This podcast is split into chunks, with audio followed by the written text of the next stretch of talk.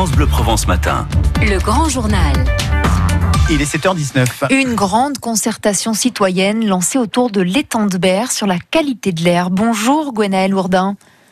Bonjour. Présidente du secrétariat permanent pour la prévention des pollutions industrielles en Provence-Alpes-Côte d'Azur.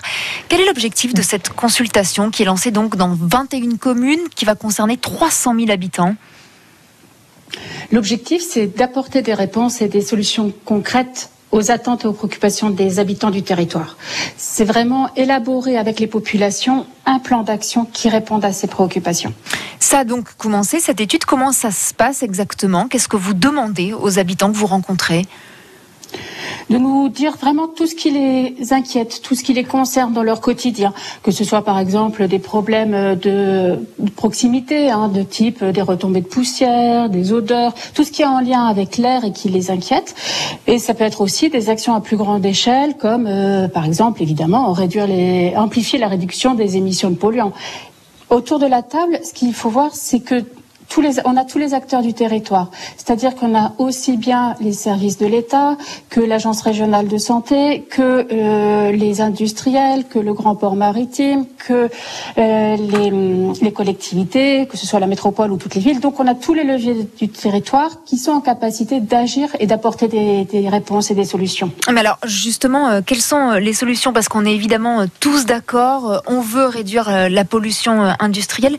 C'est une évidence. Qu'est-ce qu'on peut concrètement aujourd'hui dire aux habitants du, pourtour de, l'étang de Berre ce qu'on peut leur dire, nous, là aujourd'hui, c'est que venez euh, à notre rencontre, venez aux réunions forum. Nous, on a besoin de vos, euh, demandes, de, votre euh, parole pour élaborer avec vous un plan d'action. Le plan d'action, on le définira à la suite de cette grande phase de consultation qui a lieu maintenant entre le 5 et, le 8 juin. Mais qu'est-ce que ça peut être, ce plan d'action, par exemple?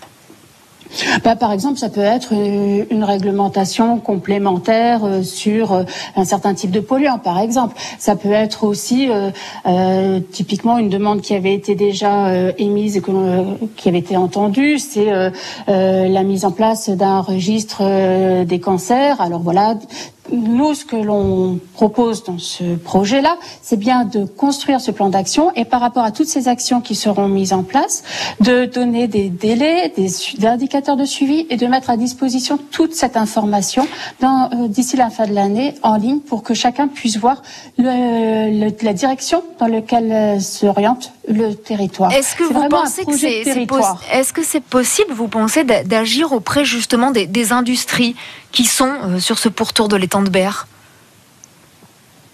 Euh, oui, oui, oui, bien sûr. Et en fait, c'est même les industriels euh, ou les services de l'État ou les collectivités qui se sont engagés dans cette démarche, qui, ont souhaité vraiment euh, construire avec les populations un dialogue et essayer de rétablir la confiance. La confiance, c'est pas quelque chose qui se décrète, ça se gagne. Et donc, ils sont, ils se sont engagés à mettre en place des réponses et des solutions.